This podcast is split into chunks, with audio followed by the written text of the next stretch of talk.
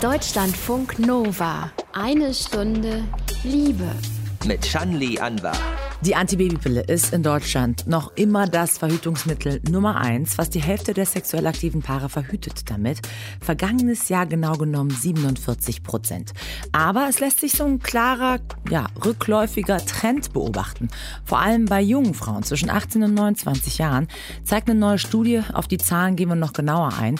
Wir hören dazu die Journalistin Sabine Krei, die die Pille abgesetzt hat. Bei mir waren es eben 17 Jahre, die ich es genommen habe, mit 15 angefangen. Ja, dann hörst du damit auf und merkst plötzlich, ho, plötzlich habe ich irgendwie bessere Laune. Es geht mir einfach insgesamt besser. Sabine Krei geht es gut ohne Pille. Es gibt aber auch Frauen, die immer noch diese Verhütungsmethode am besten finden, die hormonelle. Warum das so ist, erzählt uns Gynäkologin Maggie Banis-Palukowski. Also es ist ein sehr, sehr individueller Entscheidungsprozess. Es gibt ähm, Frauen, die ohne Pille zum Beispiel unter ähm, dünnem Haar und fettiger Haut leiden. Ähm, und da ist der Leidensdruck zum Teil sehr, sehr hoch. Und für diese Frauen ist die Pille wirklich ein Segen. Und es gibt auch Frauen, die so starke Regelschmerzen haben, dass sie wirklich sogar ohnmächtig werden. Für diese Frauen ist die Pille eine gute Hilfe. Und äh, wie sieht es mit den Männern aus? Also seit Jahren wird ja an der Pille für den Mann geforscht, ist eine Hormonspritze. Auch dazu hören wir ein paar Herren. Wenn es die Pille für den Mann geben würde, würde ich sie auch nehmen. Okay. Zum Schluss haben wir in eine Stunde Liebe noch ein neues Liebestagebuch für euch. Los geht's. Deutschlandfunk Nova. Eine Stunde Liebe hier. Immer weniger Frauen in Deutschland verhüten mit der Pille, zeigt eine aktuelle Studie, die im Auftrag der Bundeszentrale für gesundheitliche Aufklärung gemacht wurde. Vor allem, wenn man sich die Zahl der 18- bis 29-Jährigen anschaut. Da sank der Anteil der Frauen, die die Pille nutzen, von 72 Prozent auf 56 Prozent. Und über diesen rückläufigen Trend habe ich mit der Hamburger Gynäkologin Maggie Bandes-Palukowski gesprochen. Viele der Befragten in der Studie, die sagten, Verhütung mit Hormonen habe negative Auswirkungen auf Körper und Psyche. Und äh, Jüngere unter den Befragten waren sowieso, je jünger sie waren, desto kritischer gegenüber der Pille. Beobachten Sie diesen Trend auch? Ja, ich beobachte diesen Trend auch schon seit einigen Jahren. Äh, früher war es so, dass die Frauen in die Sprechstunde gekommen sind mit einer ganz klaren Vorstellung, ich möchte mit der Pille verhüten. Und ähm, da spielten vor allem zwei Aspekte eine Rolle. Einerseits wünschten sich die Frauen eine möglichst sichere Verhütungsmethode und andererseits ähm, haben sie das sehr geschätzt, dass sie ihren Zyklus kontrollieren können. Das ist schon sehr bequem, wenn man genau weiß, wann die Blutung kommt und äh, man kann sie auch zur Not um ein paar Tage verschieben mit der Pille. Das spielt heutzutage weniger die Rolle. Ich ähm, habe sehr viele Patienten, die klar sagen, ich möchte hormonfrei verhüten, ich möchte meinen Körper besser spüren, äh, ich möchte wissen, wie es sich anfühlt ohne Hormone. Ähm, das ist tatsächlich ein Trend, den wir in den Sprechstunden sehen. Was glauben Sie, woher kommt das? Also hat das vielleicht mit mehr Berichten in Medien ähm, über Probleme mit der Pille zu tun? Wir haben selbst in einer Stunde lieber auch schon öfter über das Thema gesprochen. Ja, es wird ähm, deutlich mehr und auch viel intensiver ähm, über die negativen Auswirkungen ähm, diskutiert. Einerseits natürlich über die ganz klassischen Nebenwirkungen wie die Thrombose. Dazu gab es auch einige Gerichtsurteile in den letzten Jahren, die natürlich auch in den Medien kommentiert wurden. Aber es gibt auch zum Beispiel einige Bloggerinnen, die sehr offen damit umgehen, dass sie die Pille abgesetzt haben und ähm, sie schreiben, wie toll es ihnen geht. Also, dass sie merken, ähm, sie haben die Pille abgesetzt und dadurch verändert sich auch was in ihrem Verhalten, in ihrem Gefühl, in ihrem Lebensgefühl. Genau, ähm, sie ähm, berichten häufig, dass zum Beispiel sie das Sexualleben äh, mehr genießen können, dass sie sich freier fühlen, dass sie mehr Energie haben. Und andererseits gibt es natürlich immer noch Frauen, die die Pille einnehmen und das sehr schätzen und sich eben sehr gut fühlen und die Pille vielleicht äh, begonnen haben, weil es denen vorher nicht so gut ging, weil sie zum Beispiel unter sehr starken Regelschmerzen litten. Auch diese Frauen gibt es. Jetzt ist ja in dieser Studie so eine Skepsis gegenüber der Pille unter jungen Leuten ähm, ein bisschen zu beobachten. Würden Sie sagen, das ist angebracht? Also wurde viel zu lange, viel zu wenig über auch die Risiken der Pille gesprochen? Also sicherlich ähm, tragen wir auch Gynäkologen dazu ein bisschen bei, weil wir deutlich ähm, intensiver beraten. Wir setzen uns wirklich damit auseinander, welche Risikofaktoren die Frau schon hat. Zum Beispiel eine übergewichtige Raucherin, äh, Raucherin wird ähm, sich tatsächlich ordentlich beraten lassen müssen, bevor sie die Pille rezeptiert bekommt. Und häufig wird der Gynäkologe sogar ablehnen, die Rezeptierung, weil das Risiko für eine Thrombose deutlich ansteigt. Jetzt ist es so, die Pille, die kam vor 56 Jahren auf den Markt und wurde damals als große Errungenschaft gefeiert, also quasi so endlich sorgenfreier Sex für die Frau, so war das betitelt. Ähm, daran haben auch schon einige mal ältere Hörerinnen äh, und Hörer von eine Stunde lieber erinnert, als wir über pillekritische jüngere Frauen in der Sendung äh, gesprochen haben. Wie sehen Sie denn diesen Imagewechsel und Wandel nach 56 Jahren? Womit hängt das zusammen? Ja, als die Pille eingeführt wurde, ähm, das war tatsächlich eine große Errungenschaft. Die Frauen waren zum ersten Mal in der Lage, über die eigene Fruchtbarkeit äh, zu entscheiden. Und sie kannten natürlich auch damals die Familien mit sieben, acht Kindern, wo die Frauen jedes Jahr einfach schwanger waren, die am Ende erschöpft waren und die sich vielleicht nur zwei Kinder äh, gewünscht hätten.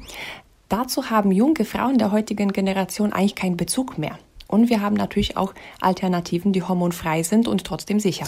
Wenn Sie schon die Alternativen äh, ansprechen, gibt es für Frauen vielleicht schon eine neue Verhütungsmethode, die immer beliebter wird, quasi die nächste Pille? Immer beliebter wird tatsächlich, was ich aus der Sprechstunde beobachte, die Spirale. Es gibt Spiralen, die auch hormonfrei funktionieren, zum Beispiel Kupferspiralen oder Kupferketten. Die Frauen sind deutlich offener gegenüber diesen Spiralen als noch vor einigen Jahren. Und zum anderen gibt es auch viele Frauen, die auf natürliche Verhütungsmethoden setzen, zum Beispiel mit Zyklus-Apps oder mit Zykluscomputern. Und die dann im Grunde die ganze Zeit äh, gucken, was macht mein Körper, wann bin ich fruchtbar, wann muss ich vielleicht Kondome benutzen? Genau, also das erfordert schon sehr viel Disziplin und es ist auch nicht besonders geeignet für Frauen, die einen sehr unregelmäßigen Zyklus haben, die unter viel Stress stehen, viel reisen, ähm, weil man sich da einfach auf ähm, diese natürlichen Methoden nicht so ganz verlassen kann. Wenn jetzt Frauen zu Ihnen in die Sprechstunde kommen, was raten Sie denn aus diesen verschiedenen Verhütungsmethoden, die es so gibt, sich äh, für die individuell geeignetste so entscheiden, die heraussuchen? Ist das ein längerer Prozess? Ja, das ist häufig wirklich eine längere Beratung. Äh, einerseits natürlich ähm, versuche ich die Vorgeschichte der Patienten kennenzulernen. Ich möchte wissen, welche Risikofaktoren sie hat, ob sie manchmal raucht.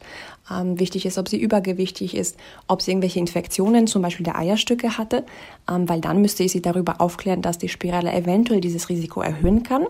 Und natürlich, ob sie schon mal verhütet hat. Vielleicht hat sie die Pille früher gut vertragen und möchte sie einfach weiternehmen. Mhm. Insgesamt höre ich bei Ihnen so ein bisschen raus, diese Skepsis gegenüber der Pille. Sie können sie nachvollziehen, aber es gibt immer noch auch Frauen, wo Sie sagen, da ist es eigentlich angebracht, die haben kein Problem mit dieser ähm, hormonellen Verhütungsmethode und die können die Pille auch benutzen, wenn es ihnen damit im Grunde gut geht. Genau, also es ist ein sehr, sehr individueller Entscheidungsprozess. Es gibt ähm, Frauen, die ohne Pille zum Beispiel unter ähm, dünnem Haar und fettiger Haut leiden. Ähm, und da ist der Leidensdruck zum Teil sehr, sehr hoch. Und für diese Frauen ist die Pille wirklich ein Segen. Und es gibt auch Frauen, die so starke Regelschmerzen haben, dass sie wirklich sogar ohnmächtig werden. Also für sie ist die Pille wirklich eine Rettung. Also dann komplett die Pille so skeptisch zu sehen, sie fast zu verteufeln, halten Sie auch nicht für die richtige Haltung. Das wäre schade, ja. Okay, also im Grunde ausgewogen auswählen. Ausgewogen ist immer gut. Gynäkologin Maggie Bandes-Palukowski aus Hamburg über die Verhütung mit Pille oder auch abseits davon in eine Stunde Liebe.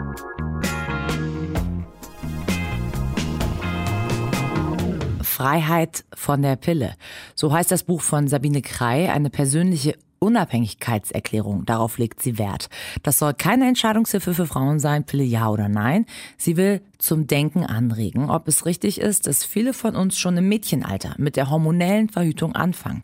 Sabine war selbst 15 Jahre alt, hat die Pille dann 17 Jahre lang genommen und wir haben von einem Jahr in einer Stunde Liebe gesprochen, weil Sabines Weg so sehr so zum aktuellen Rückgang der Pillennutzung passt, will ich Teile unseres Gesprächs einfach wiederholen und wir haben als erstes damals über die Aufklärung bei Frauenärztinnen und Ärzten gesprochen und ich wollte als erstes von ihr wissen, ähm, Sabine, wie war das eigentlich bei dir damals? Ausreichend? Nein. Das war es leider nicht. Das ist es in vielen, vielen Fällen leider bis heute nicht. Also es gibt da immer wieder so, so, äh, so Geschichten. Beispielsweise der Stern ist mal losgegangen und hat eine junge Frau losgeschickt, um sich die Pille zu holen. Teilweise musste die nicht mal ins Arztzimmer reingehen, um ihr Rezept zu bekommen. Wenn man dann doch reinkommt ins Arztzimmer, hat der Arzt in der Regel leider viel zu wenig Zeit, um da alles zu erklären. Und offenbar ist also insbesondere das, was, äh, was die Pille so mit der Stimmung und mit dem Begehren machen kann, darüber kriegt man man eigentlich gar nichts erklärt. Was man schon gesagt bekommt, sind, ist das Problem mit den Thrombosen und Embolien, mm, was natürlich ein wirklich schwerwiegendes Problem ist, andererseits aber eben tatsächlich bei sehr wenigen vorkommt. Mhm. Es gibt eben auch eine Studie, laut der 70 Prozent der 19-jährigen äh, deutschen Frauen ähm, die Pille nehmen. Also es ist ähm, ziemlich weit verbreitet. Mhm. Ähm, du hast sie selber mit 15, habe ich schon gesagt, angefangen zu nehmen, 17 äh, Jahre lang. Ähm, welche Nebenwirkungen hast du für dich persönlich beobachtet? Das Schlimme ist ja, dass man, während man sie nimmt, von den Nebenwirkungen wenig weiß, beziehungsweise bestimmte Sachen nicht in Frage stellt. Das heißt, wenn man also noch sehr jung ist, ein Teenager ist, und da würde ich sagen, ganz egal, ob du 14, 15 oder auch 17 bist, man ist einfach als Frau zu diesem Zeitpunkt noch nicht sehr lange in diesem neuen Frauenkörper zu Hause. Man weiß nicht, wie der tickt, man weiß nicht, wie der sich anfühlen muss. Man hat sowieso als Teenager Mensch irgendwie schwankende Stimmungen. Ähm, das ist aus meiner Sicht halt ein Problem, weil man man weiß dann gar nicht, dass, dass man irgendwie anders sein könnte. Man nimmt das und man nimmt das, also bei mir waren es eben 17 Jahre, die ich es genommen habe, mit 15 angefangen. Ja, dann hörst du damit auf und merkst plötzlich, ho, plötzlich habe ich irgendwie bessere Laune. Es geht mir einfach insgesamt besser. Ich weiß viel, viel genauer, was ich will. Also nicht nur, wann ich Lust habe auf Sex zum Beispiel, weil dein Körper ja permanent mit dir kommuniziert und dir eigentlich sagt irgendwie, äh, worauf er Lust hat und was gut für ihn ist, äh, sondern auch in Bezug auf äh, ganz viele andere Dinge im Leben. Also einfach auch so sich durchsetzen zu können, zu wissen, so wo sind meine Grenzen und, und, und wo möchte ich mitmachen und so weiter. Das, also für mich war das, äh, war das ein ganzes Paket äh, von, von Dingen, die man eigentlich auch in keinen Beipackzettel reinschreiben könnte. Es ist einfach nur so, dass ja Sexualhormone nicht einfach nur dabei helfen, nicht schwanger zu werden, sondern es gibt dafür also Andockstellen im ganzen Körper, wo diese Hormone was machen. Und die machen auch was mit unserem Geruchssinn, die machen was mit unserer Körperwahrnehmung und äh, ja, vieles, vieles mehr. Ist ja nicht deine eigene Wahrnehmung, nur du hast auch mit vielen anderen Frauen gesprochen. Ähm, dieses Gefühl, dass die Persönlichkeit wirklich förmlich sich ein bisschen verändert, wenn man dann die Pille absetzt. Ja. Ähm, ist das etwas, das viele Frauen teilen? Ja, das ist was, was ich von ganz vielen Frauen gehört habe. Also, dass sich die Körperwahrnehmung verändert, also zum Positiven hin verändert und eben auch sich die Stimmung verändern kann. Also, es gibt Frauen, die haben bis hin zu Depressionen und Angstzuständen unter der Pille. Das steht auch in manchen Beipackzetteln tatsächlich dann auch drin. Die Ärzte sagen es einem eher selten, dass das auch passieren kann. Aber sind wir dann selbst schuld, wenn wir die Beipackzettel nicht lesen? Also ich würde sagen, als erwachsener Mensch, selbstverständlich sollte man Beipackzettel lesen. Ich denke aber auch, dass natürlich viel abgewiegelt wird. Also es wird dann immer gesagt, ja, ja, so ein Beipackzettel, das sind halt nur die schlimmsten Szenarien und so weiter und so fort. Und das stimmt ja auch. Nur tatsächlich gibt es noch viele, viele Dinge, die nicht im Beipackzettel stehen, die, wenn man so will, softere Effekte sind, die trotzdem natürlich lebensverändernd auch sein können. Jetzt gibt es die Pille seit 19 61 in Deutschland. Wie sieht es denn mit den wissenschaftlichen Studien zur Wirkung der Pille aus? Weiß man genug über die Nebenwirkungen? Also man weiß eine ganze Menge über die Nebenwirkungen. Also man weiß eben insbesondere um das Risiko, was mit der Pille einhergeht, über diese Thrombosen und Embolien, also wo sich das Blut verklumpt und dann eben zu tödlichen Komplikationen führen kann. Und was ist mit Nebenwirkungen auf Psyche oder auf Libido? Dazu gibt es mittlerweile auch Studien. Also das mit der Libido und auch das mit dem allgemeinen Wohlbefinden ist also erst kürzlich im Jahr 2016 und 2017 sind da wieder neue Studien gekommen, die tatsächlich belegt haben, dass die Pille das allgemeine Wohlbefinden einer Frau einschränken kann. Es ist belegt worden, dass die Libido eingeschränkt sein kann. Und ich sage jetzt immer wieder sein kann, weil jeder von uns ist anders. Also wir sehen nicht nur anders aus, sondern auch in unserem Körper gibt es also ganz unterschiedliche Mengen an bestimmten Hormonen. Und wenn man da in so ein sehr, sehr individuelles System reinfunkt, dann passieren bei jedem Menschen andere Sachen. Und bei dem einen passieren Sachen, die einem sofort auffallen. Die eine kriegt wirklich eine handfeste Depression, weil es eben ganz unglücklich äh, in dieses System eingegriffen hat. Die andere sagt auch, eigentlich merke ich gar nichts und eigentlich ist alles cool. Die Frage ist, will man sich wirklich so, einem, so, einem, so einer Art von russischem Roulette aussetzen, indem man also in einen funktionierenden Hormonhaushalt was reinschmeißt, von dem man dann gar nicht weiß, was da, was da mhm. vor sich geht. Wie unabhängig sind denn die Studien, die zur Pille erstellt werden? Naja, die Unabhängigkeit der Studien in, in Frage zu stellen, das finde ich ganz schwierig zu sagen. Wir, wir, also wir machen jetzt hier irgendwelche Verschwörungstheorien auf. Also grundsätzlich muss man erstmal sagen, Studien werden, äh, werden geprüft und äh, Studien können nicht einfach irgendeinen Quatsch erzählen. Natürlich ist es der Pharmaindustrie möglich, weil es ist nämlich so, dass diese Studien dann von der Pharmaindustrie gemacht werden und dann bei den Zulassungsbehörden vorgelegt werden.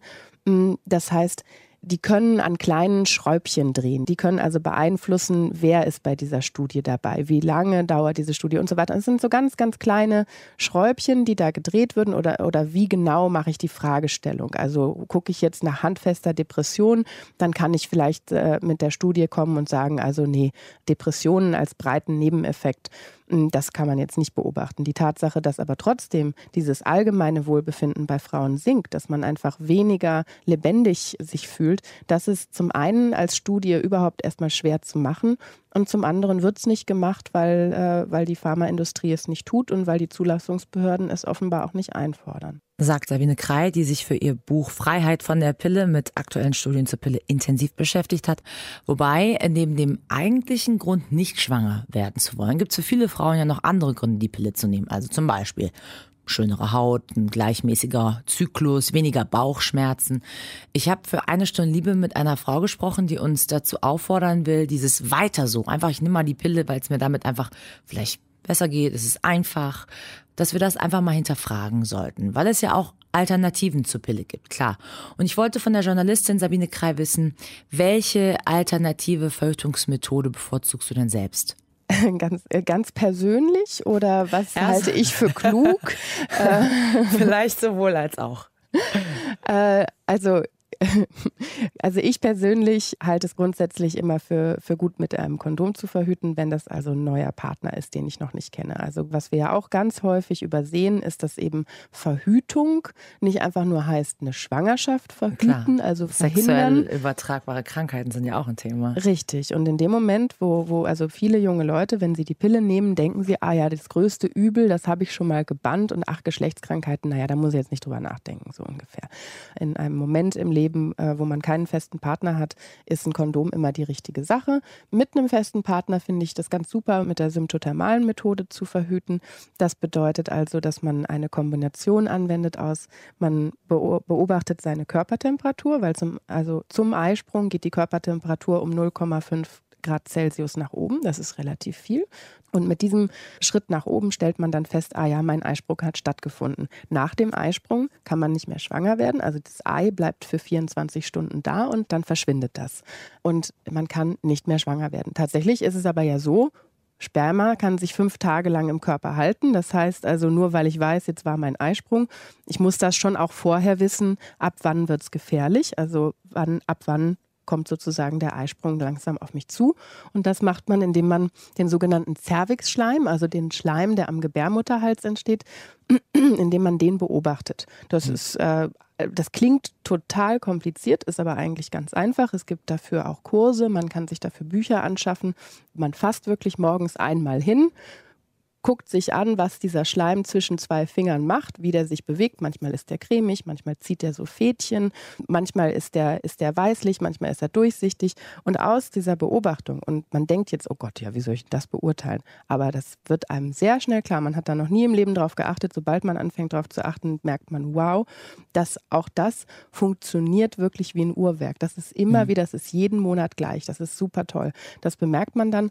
Und wenn man auf diese Art und Weise verhütet, wie gesagt, das das klingt jetzt alles so super esoterisch. Es hat dazu auch Studien gegeben, zum Beispiel von der Uni Heidelberg, die also festgestellt hat, dass die Sicherheit der symptothermalen Methode, also wie gesagt, Cervixschleim und Temperatur messen, dass die Sicherheit dieser Methode bei 0,4 liegt. Da sind wir aber halt auch noch beim Körper der Frau. Wenn wir mhm. jetzt auf den Körper äh, des Mannes blicken, würdest du dir wünschen, äh, dass die Pille für den Mann äh, kommen würde und äh, dieses ganze Thema Verhütung oder ja hormonelle Behandlung dann einfach auf den Mann abgewälzt wird? Also ich persönlich finde Männer ja super und gönne auch denen nicht, äh, dass sie sich irgendwelche Hormone hineintun, von denen sie nicht wissen, was das mit ihrem Körper machen würde. Also es ist aber ein interessanter Punkt, weil man einfach sagen muss, wir als Gesellschaft denken ganz wenig darüber nach, was das mit einem jungen Mädchen macht, wenn wir der Hormone geben. Wohingegen, wenn jetzt irgendwer käme und sagen würde, lass mal einem 14-, 15-jährigen Jungen irgendwie Sexualhormone verabreichen, aus welchem Grund auch immer, dann würden die Leute sich ganz große Sorgen machen, dass der arme Junge plötzlich nicht mehr weiß, wer er ist und dass er irgendwie vielleicht verwirrt wird und mit seiner Sexualität nicht klarkommt und was weiß ich was. Also das ist ein gesellschaftliches Phänomen, dass wir also die weibliche Sexualität auch wertschätzen und als schützenswert betrachten müssen. Das heißt aber nicht, dass jetzt quasi so aus Rache äh, die Männer dran sind. Also das finde ich äh, ist keine kluge Idee. Ich würde mir sehr wünschen, dass wir tatsächlich andere Methoden bekommen. Das funktioniert aber natürlich in einer kapitalistischen Welt nur dann, weil so ein Pharma, so ein so eine Pharmaindustrie, das ist eben eine Industrie, die wollen Sachen verkaufen. Wir denken immer, was aus der Apotheke kommt, das meint es ausschließlich gut mit uns und da darf niemand irgendwie böse Interessen dran haben.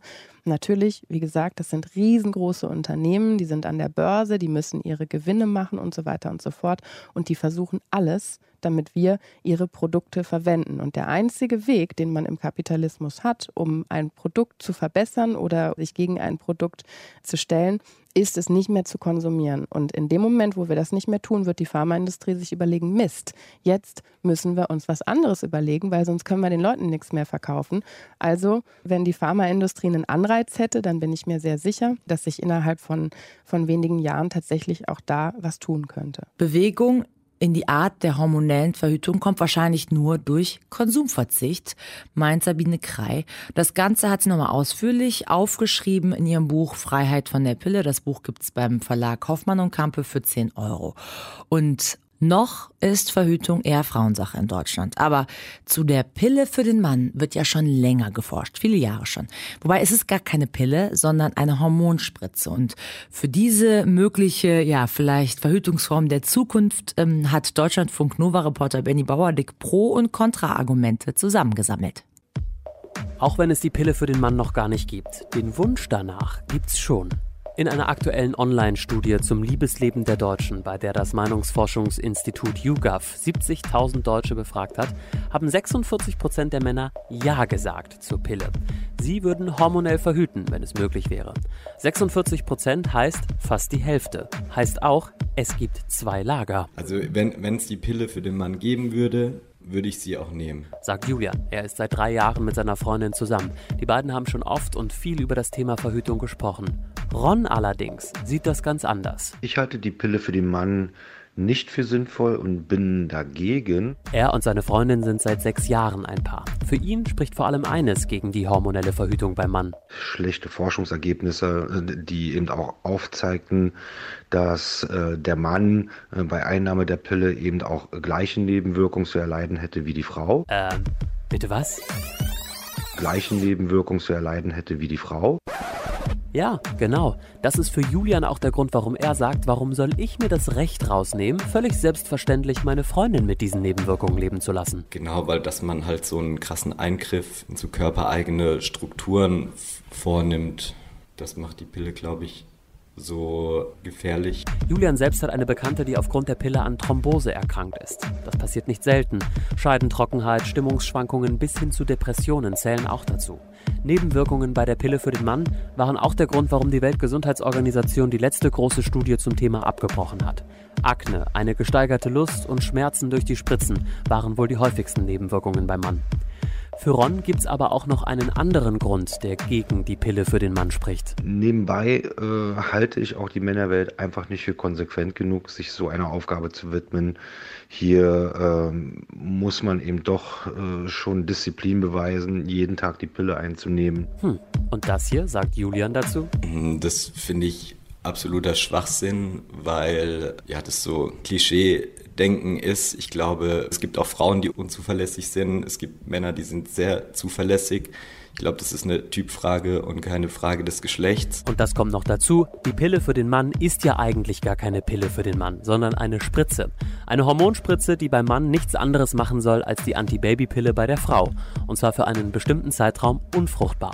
Im Volksmund hat sich der Begriff Pille für den Mann irgendwie fälschlicherweise eingeschlichen. Fakt ist, es gibt sie bisher noch nicht. Liegt auch daran, sagen Forscher, dass es einfacher ist, den weiblichen Zyklus zu beeinflussen, als die männliche Spermienbildung zwischenzeitlich zu stoppen. Da hilft nur eines, und da sind sich Julian, Ron und auch die anderen Männer, mit denen ich gesprochen habe, einig. Ich halte aktuell einfach das Kondom für sicher. Auch weil es vor Übertragung von Geschlechtskrankheiten schützt und ganz einfach, weil es noch keine wirkliche Alternative für den Mann gibt und dass, dass sie sich da um alles kümmern muss und die Verantwortung alleine trägt, das finde ich nicht richtig. Männer über Verhütung und ihre Verantwortung dabei. Übrigens, die häufigste Verhütungsmethode weltweit bei Frauen ist die Sterilisation. Dann auf Platz zwei ist die Spirale und erst auf Platz drei kommt die Pille. Weltweit gesehen, laut Deutsche Stiftung Weltbevölkerung. Und solche Fakten gab es gestern äh, zum Weltverhütungstag. Für alle, die jetzt irgendwann anders hören, äh, gestern bedeutet der 26. September war das. Kommen wir zum Liebestagebuch. Sophie hat ja seit zwei Jahren eine offene Beziehung mit Jan. Die beiden studieren im Ausland an verschiedenen Orten und haben eben die Abmachung, dass sie sich auch mit anderen treffen können. Bis jetzt hat diese Form der Beziehung für beide ganz gut funktioniert, aber jetzt sind Jan und Sophie zurück in Deutschland und sehen sich das erste Mal nach einem halben Jahr wieder. Und wie verändert das wohl ihre Beziehung?